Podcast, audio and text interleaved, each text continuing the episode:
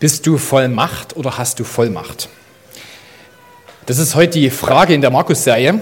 Und ähm, als, mich, als ich gefragt wurde, ob ich in der, in der Markus-Serie eine Predigt übernehmen will, da habe ich mir die Bibelstellen so angeguckt. Und ähm, da habe ich mich für die heutige entschieden. Und da, warum? Weil es dabei um Vollmacht geht. Vollmacht ist irgendwie spannend. Das klingt interessant. Das klingt irgendwie nach ja, so Kraft und so. Aber es ist eigentlich Vollmacht. Was bedeutet eigentlich Vollmacht zu haben? Vollmacht hat eine starke Bedeutung. Der Duden schreibt, wenn wir die nächste Folie mal angucken, jemanden von einem anderen erteilte Ermächtigung, in seinem Namen zu handeln, etwas an seiner Stelle zu tun.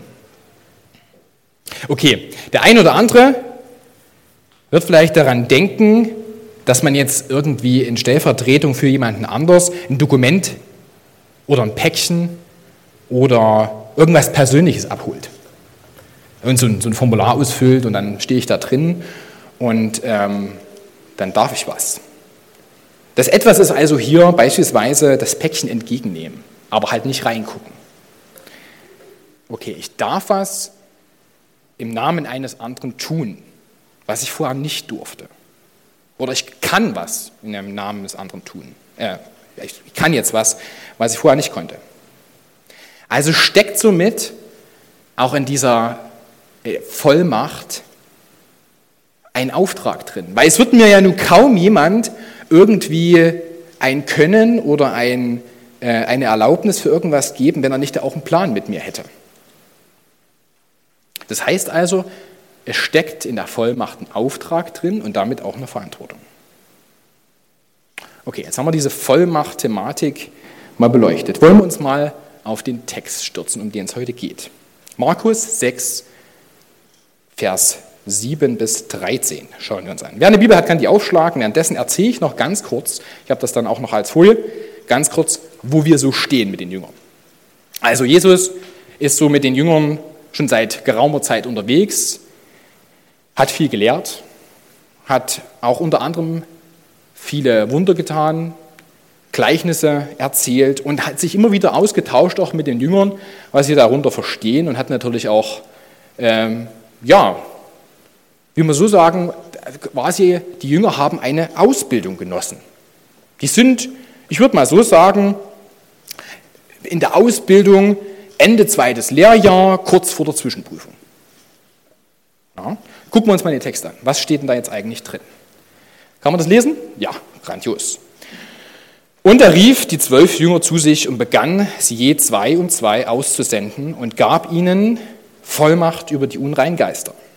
Und er befahl ihnen, sie sollten nichts auf dem Weg nehmen als nur einen Stab, keine Tasche, kein Brot, kein Geld im Gürtel. Sie sollten aber Sandalen an den Füßen tragen und nicht zwei Hemden anziehen. Und er sprach zu ihnen, wo immer ihr in ein Haus eintretet, da bleibt, bis ihr von dort weggeht. Und von allen, die euch nicht aufnehmen, noch hören wollen, zieht fort und schüttelt den Staub von euren Füßen, ihnen zum Zeugnis. Wahrlich, ich sage euch, es wird Sodom und Gomorra erträglicher gehen am Tag des Gerichts als jener Stadt. Und sie gingen und verkündigten, man solle Buße tun und trieben viele Dämonen aus und salbten viele Kranke mit Öl und heilten sie. Okay, also um welche Vollmacht geht es hier denn eigentlich? Steht eigentlich ganz klar drin, Jesus gibt den Jüngern Vollmacht über unreine Geister, Dämonen. Und in Vers 7, sofern man noch die Parallelstellen zu dieser Stelle liest, in den anderen Evangelien, Matthäus, Markus, äh, Lukas, wird man feststellen, dass die Jünger auch die Vollmacht haben zu heilen. Das steht hier nicht ganz so klar und direkt drin, das wird aber deutlich im Vers 13, dadurch, was die Jünger dann tun. Also was genau was von der Handlung daraus entsteht. Ja, sie salbten viele Kranke mit Öl und heilten sie. Das ist im Übrigen, wenn man das mal anguckt, die einzige Stelle, die ich so gefunden habe in den Evangelien, äh, Markus, äh, Matthäus und Lukas, die habe ich angeguckt, Johannes gibt es, glaube ich, die Stelle gar nicht so drin, ähm, wo diese Jünger, Apostel so richtig eine Vollmacht zugesprochen bekommen. Das heißt also, Jesus geht hin und stellt sich vorhin, du hast jetzt Vollmacht, Jünger. Ja. Also resümieren wir, Vollmacht bedeutet hier also konkret das Können. Sie können jetzt heilen, sie können Dämonen austreiben. Das heißt, Jesus, was, er hat es ja vorher gemacht. Ne? Er hat Wunder getan, er hat gewirkt, er hat dort so etwas Übernatürliches vollbracht. Und auf einmal dürfen die Jünger das auch. Auf einmal dürfen die an diesem Dienst teilhaben. Aber irgendwie fehlt hier noch was. Ne? Also so, ich habe ja vorhin gesagt, äh, zu dieser Vollmacht fehlt ja irgendwie noch ein Auftrag. Ja, was ist denn der Auftrag? Der steckt hier in äh, Vers 12 drin, also relativ zum Schluss. Das heißt, die Jünger gehen raus und verkündigen, man solle Buße tun. Man soll umkehren. Wenn man Lukas liest, dann steht es relativ klar strukturiert am Anfang da. Ne? Zwei und zwei sollen losgehen, die Bevollmächtigung wird ausgeschlossen und Lukas schreibt dann im Kapitel 9, Vers 2, und er sandte sie aus, das Reich Gottes zu verkündigen und die Kranken zu heilen. Also ganz klarer Auftrag. Gut, alles klar. Auftrag steht, Vollmacht geht auch klar.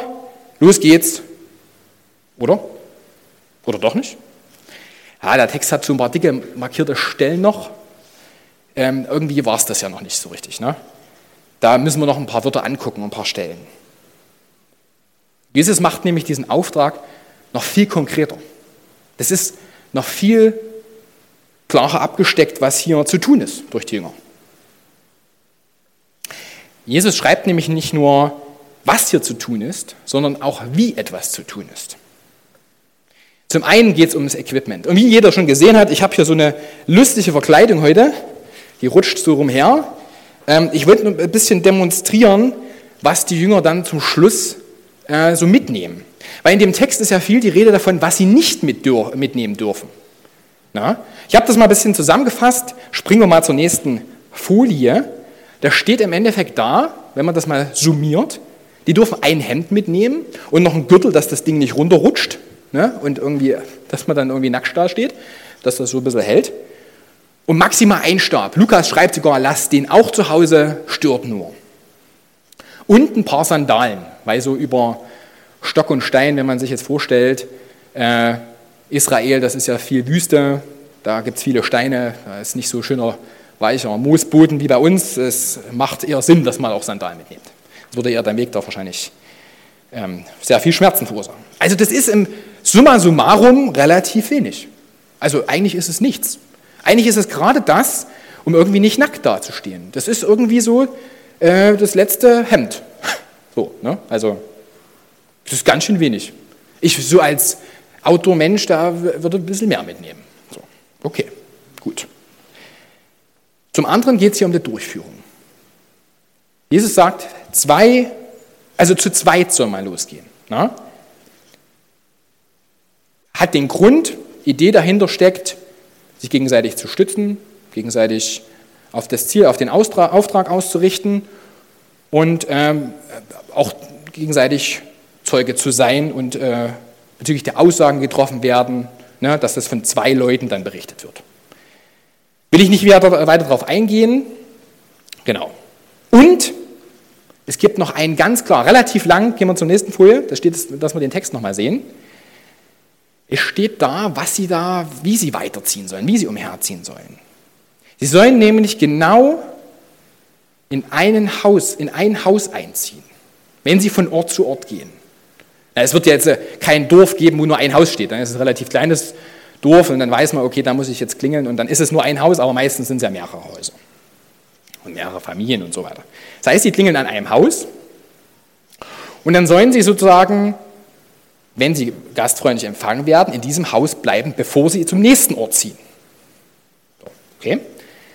Was hat das, was hat das äh, zur Folge? Es ergeben sich genau zwei Effekte daraus. Der erste Effekt ist, die Jünger sind angewiesen auf Gastfreundschaft. Also wenn die dort klingeln und äh, die Tür geht nicht auf, ja, dann wird das nichts werden. Na, dann äh, müssen sie weiterziehen. Und das, das schreibt sogar äh, Matthäus dazu in der Parallelstelle, Vers äh, Kapitel 10, Vers 10. Denn der Arbeiter ist seiner Nahrung wert. Okay, also Gastfreundlichkeit braucht man oder man kriegt dort eine Arbeit. Also irgendwie muss einem, müssen die Jünger Einlass gewährt bekommen. Müssen entweder für ihre Kostenlogis arbeiten oder halt werden gastfreundlich empfangen. Okay. Und der zweite Effekt, der sich daraus ergibt, ist, dass diese Gastfreundschaft ein Ende hat. Weil ich ganz persönlich würde jemanden, der bei mir wohnt, glaube ich, auch nur eine Dauer äh, bei mir Gastfreundschaft gewähren. Also der, gut, wenn er dann irgendwann zur Familie gehört, gibt es Sonderfälle. Ne? Aber generell ist dann irgendwann mal Schluss, zieh weiter, du gehst deinen Weg. Ne? Es ist terminiert. Bedeutet, kurz zusammengefasst, ach, was ich noch vergessen habe, die Orte, wo nicht gastfreundlich empfangen wird, da ist auch eine ganz klare Abweisung, Staub von den, Sandal, äh, von den Sandalen abschütteln und weiter geht's zum nächsten. So, wenn man das jetzt resümiert, die Jünger gehen also zu zweit mit nichts hinaus, sollen nicht allzu lang in gastfreundlichen Orten verweilen, Menschen zur Umkehr aufrufen, böse Geister austreiben und Krankheiten. Das wäre doch jetzt eigentlich mal so äh, das Summierte, um was es in dieser Stelle hier geht. Wirkt irgendwie so wie eine Zwischenprüfung, wie, wie, ähm, wie auf eigenen Beinen stehen, ne? wie mal selber ausprobieren. Das heißt also, vor uns habe ich von dem zweiten Lehrjahr, Ende zweites Lehrjahr gesprochen, Zwischenprüfung steht an und irgendwie wirkt es wie eine Prüfung. Und was da passiert, ist wirklich ein Glaubensschritt für die Jünger. Die meistern damit ihren nächsten großen Schritt in der Nachfolge von Jesus. Das heißt, alleine unterwegs sein. Sie allein im Vertrauen auf Gott in dieser Welt bewegen. Okay. Habe ich jetzt gelesen, alles klar, haben die erlebt, ist eine Begebenheit. Was, was betrifft mich das heute? Also was hat das jetzt mit mir zu tun? Ich als äh, Deutscher, äh, Jünger, gut, na? Das ist doch eigentlich, hat doch gar nichts mit mir zu tun. Hier ist ja nur die Rede von den zwölf Jüngern. Da steht kein Stefan mit drin. Wenn man im Lukas-Evangelium weiterliest, kommt man unweigerlich danach im Text auf eine Stelle, die heißt, oder da geht es darum, dass 70 Jünger ausgesandt, äh, ausgesandt werden. Genau in der gleichen Manier. Ähnliche Anweisung, kleines bisschen, ich sage ähnlich. Das heißt also, es geht nicht nur um die zwölf Jünger. Es geht hier um 70 Jünger jetzt. Okay, also bezieht sich das nicht nur auf die zwölf Jünger. Könnte wieder jemand daherkommen und sagen, oh, Jesus hat ja nur unter den Juden gewirkt, geheilt und äh, verkündigt. So, insofern man dann noch weiter liest im Evangelium, das kann man, glaube ich, in allen machen, äh, muss man jetzt nicht Markus nehmen, sondern das wird im Lukas dann auch so drinstehen, gibt es am Schluss des Markus-Evangeliums, um einfach dabei zu bleiben, weil es um Markus geht, im Kapitel 16, die Verse 15 bis 20. Die gucken wir uns auch gleich an, noch nicht umschalten. Ähm, und da wird über eine ganz ähnliche Aussendung gesprochen. Das heißt, dort wird ganz ähnlich darüber berichtet. Um wen es da geht, gucken wir uns gleich an. Die gemeinen äh, Bibelkenner unter uns wissen ganz genau, was da steht. Da, da geht es nämlich um den Missionsauftrag der Jünger. Na, da geht es wirklich ums Eingemachte. Deswegen gucken wir den Text uns jetzt mal an. Dort den Spannungsbogen jetzt mal an das Finale zu bringen. Und er sprach zu ihnen, geht hin in alle Welt und verkündigt das Evangelium der ganzen Schöpfung. Wer glaubt und getauft wird, der wird gerettet werden. Wer aber nicht glaubt, der wird verdammt werden. Diese Zeichen aber werden die bekleiden, die gläubig geworden sind. In meinem Namen werden sie Dämonen austreiben, sie werden in neuen Sprachen reden, Schlangen werden sie aufheben und wenn sie etwas Tödliches trinken, wird es ihnen nichts schaden. Kranke werden sie die Hände auflegen und sie werden sich wohlbefinden. Der Herr nun wurde, nachdem er mit ihnen geredet hatte, aufgenommen in den Himmel und setzte sich zu Recht Gottes. Sie aber gingen hinaus und verkündigten überall, und der Herr wirkte mit ihnen und bekräftigte das Wort durch die begleitenden Zeichen. Amen. Okay.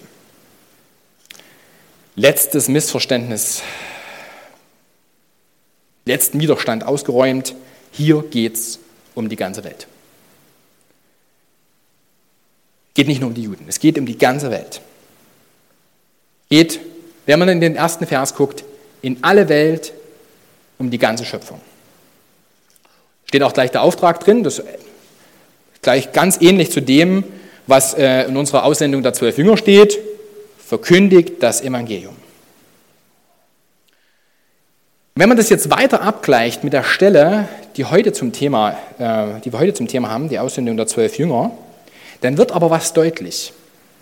Irgendwie ist ja nicht mehr die Rede von so einem asketischen Leben. Nicht mehr so von, von so einem Umherziehen, so in äh, so einem Hemdchen und so ein paar Sandalen. Jetzt kann man sich die Frage stellen, okay, wo ist denn das äh, flöten gegangen? Beziehungsweise, warum mussten die Jünger das überhaupt machen? Und da ist ganz klar, da geht es um Fokus. Da geht es darum, dass die Jünger halt nichts mit hatten, nichts, von nichts abgelenkt wurden, dass sie einfach sich ausschließlich darauf stützen mussten, Gott zu vertrauen, dass er Wunder tut, dass er durch sie heilt dass er ihnen Vollmacht gibt, um ihren Auftrag zu erfüllen. Und das gilt auch heute noch. Wir gucken uns den Vers 17 mal an. Da steht was von gläubig geworden sind. Okay, wenn man jetzt mal so die Historie nachvollzieht. Dieser Missionsauftrag wurde den Jüngern auch gesagt. Ne? Das ist quasi so die finale, wenn man so will, in der Ausbildung finale Prüfung. Jetzt geht es ums Eingemachte. Also die Prüfung haben sie wahrscheinlich vorher schon abgelegt. Also jetzt geht es um Loslaufen, ohne Jesus unterwegs sein, rausgehen, anfangen. So, und wenn die das jetzt machen, dann erzählen die ja Leuten, Menschen von Jesus. Und das Ziel ist natürlich von dem Auftrag, dass wieder Menschen zum Glauben kommen dass also Menschen gläubig werden. Und diese Gläubigen wiederum treten wieder in diese Jüngerschaft von Jesus und verkündigen das wieder weiter. Ja, das ist ja so richtig, das breitet sich dadurch so richtig äh, intensiv aus. Ne? Das, das mehrt sich. Und irgendwann landet es bei uns. Oder ist das bei uns gelandet? Jeder, der für sich sagt, Jesus ist für mich gestorben, für meine Sünden. Werde das ewige Leben haben, weil Jesus für meine Sünden gestorben ist. Wer das Evangelium annimmt, der, würde ich, würde ich jetzt sagen, gehört zu diesen Gläubigen.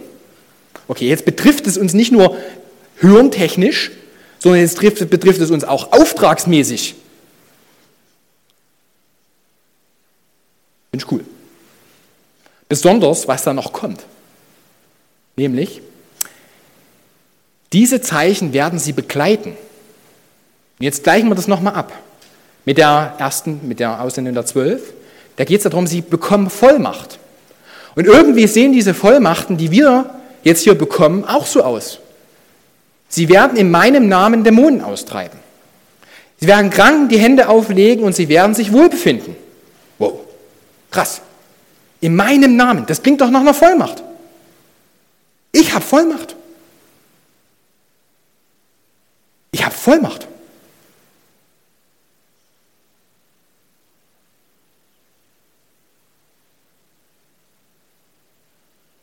So, wie mache ich das jetzt konkret?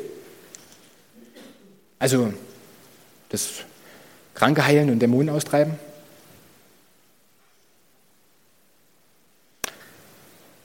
Also wie funktioniert das? Struktur geht um den Auftrag. Wir fokussieren uns. Was, was, was, machen wir hier? Wir wollen von unserem Glück erzählen. Das sagt Gott hier. Geht raus, erzählt von eurem Glück. Behaltet es nicht für euch. Und das kann ganz konkret damit anfangen, indem ich einfach meinen Arbeitskollegen hernehme, so in diesen Mittagspausen und sage, hey, letztes Wochenende, wie, war es bei dir? Aha. Ey, ich habe voll, voll krasse Dinge erlebt. Ähm, drei Leute sind geheilt worden. Ähm, ich habe irgendwie, ja, ähm, wieder was Neues gelernt über Jesus und was mein Leben betrifft. Und äh, ich habe jahrelang irgendwie die Bindung gehabt und ich bin davon frei geworden. Ey, Jesus ist echt ein cooler Typ. Nee, das ist jetzt so ein bisschen flapsig formuliert. Nee, mach das so. Genau darum geht's. Wagt was. Probiert's aus. Besonders bei den gastfreundlichen Arbeitskollegen. Bei diejenigen, die ein offenes Ohr haben. Diejenigen, die euch die Tür verschließen, da schüttelt den Staub ab und zieht weiter zum nächsten Arbeitskollegen. Und das betrifft nicht nur die Arbeit, das betrifft die Busfahrt, die Intercityfahrt von Hamburg nach München, der Flug nach Neuseeland. Sprecht den neben euch an, hey, wie heißt denn du? Hey, was hast denn du so erlebt? Ich habe einen Schwager, der macht das regelmäßig. Das hat er sich so, der quatscht allen an auf Jesus. Und er hat die krassesten Dinge davon äh, zu berichten. Traut euch. Okay, jetzt nochmal auf diese Vollmachten einzugehen. Böse Geister austreiben und Kranke zu heilen. Und dabei habt, habt ihr diese Vollmacht. Ich kann also nicht nur von, mir, äh, von, von meinem Glück erzählen, sondern ich habe auch die Möglichkeit, für Menschen zu beten, die sowas belastet, die davon betroffen sind, die dämonische Kräfte beherrschen. Gib mal ein Beispiel dazu bezüglich Heilung. Meine Frau hat lange Jahre eine Fußkrankheit gehabt. Klingt jetzt erstmal, oh, Fußkrankheit. Ja, das kann einen ziemlich nerven und ziemlich runterziehen. Da mag man sich nicht so in der Öffentlichkeit dann zeigen. Flipflops ist so, ja, ist für Frauen ja eigentlich angesagt, ne? So, Schwimmbad und so weiter. Und ich habe gesagt, wir müssen dafür beten. Zack. Steht doch gar in der Bibel drin. Bei meinem Schwiegervater hergenommen und gesagt, komm, wir beten jetzt für meine Frau. Im Namen Jesu haben wir für die Judith gebetet, weg mit dieser Fußkrankheit. Die ärztliche Behandlung ist während dieser ganzen Phase gleich geblieben und peu à peu danach war die Krankheit weg. Nichts mehr.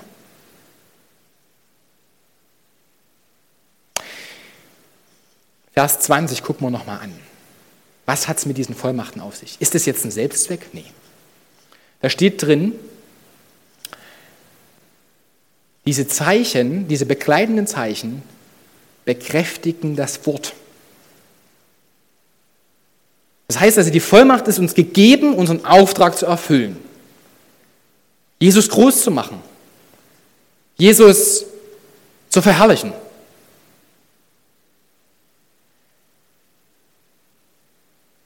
Es geht darum, diese Leute, die offen sind für Jesus, in dieser Entscheidung zu bestärken, zu bekräftigen. Es nimmt diese Entscheidung ihnen niemand ab. Es wird auch durch so ein Wunder, ähm, das, das, will auch Gott nicht, dass es durch so ein Wunder passiert, dass, über, über, also dass es bewiesen wird, dass es, dass es Jesus gibt. Nee, es geht darum, um die Bekräftigung, um das Wagen, das sich einlassen auf Jesus.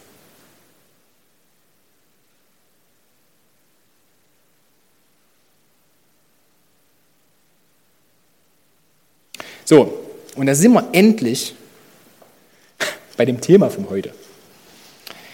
Bist du voll Macht? Tust du alles aus deiner Kraft? Verlässt du dich auf dein Können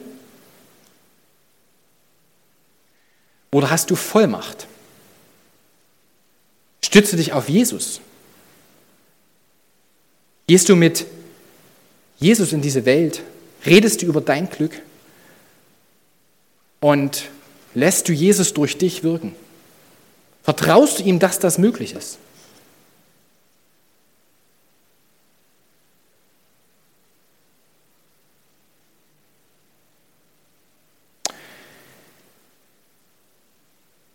Ganz wichtig bei, der, bei dieser Vollmacht, bei diesem Rausgehen von Jesus zu erzählen, ist, glaube ich, noch ein, ein Fakt. Wir kommen mal auf dieses finale Bildchen, dass ich das Vertrauen auf Gott habe, geht es darum, wie bei den Jüngern, diese asketische Lebensweise einzunehmen. Also nicht im wörtlichen Sinne gesehen, sondern sich bewusst zu machen, ich habe keine Sicherheiten. Ich habe keine, keine Anker, wo ich mich festhalte. Einzige Anker ist Gott. Gott will, dass er bei uns im Zentrum steht, dass wir uns ausschließlich auf ihn verlassen. Und Gott möchte uns beschenken in Fülle.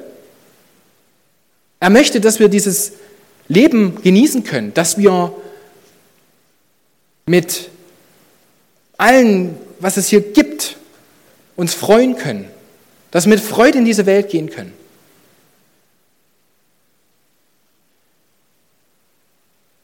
Und dann auch davon erzählen.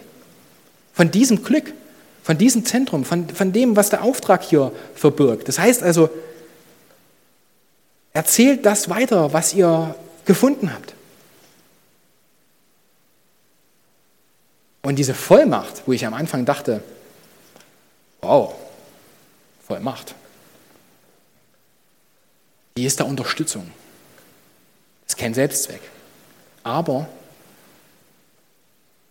da, da können wir Gott, da können wir Gott bitten, dass er durch uns wirkt.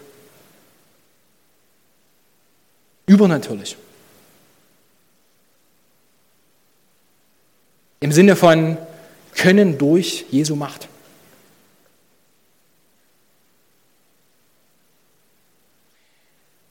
Ich will noch kurz davon erzählen. Am Freitag war waren zwei sehr tolle Menschen bei uns, Philipp und Ann-Sophie, und wir haben sehr viel über dieses Thema gesprochen. Und wer ein bisschen eintauchen will, was, was möglich ist, wenn man sich, wenn man Gott ins Zentrum stellt, also richtig und dann halt auch für Menschen betet und für Menschen betet, um Heilung betet. Wir haben uns da viel ausgetauscht, was bei uns passiert ist, was wir mit Gott erlebt haben und was bei ihnen passiert ist. Und wer, wer da mal quatschen will, da kann auf jeden Fall auf uns zukommen, auch auf die zwei. Das sind wirklich, das ist spannend. Möchte noch gerne beten. Steht bitte dazu auf.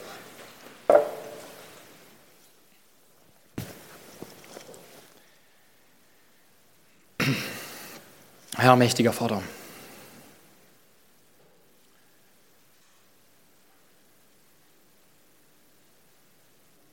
Ich möchte dich einfach bitten, dass wir uns was trauen durch dich.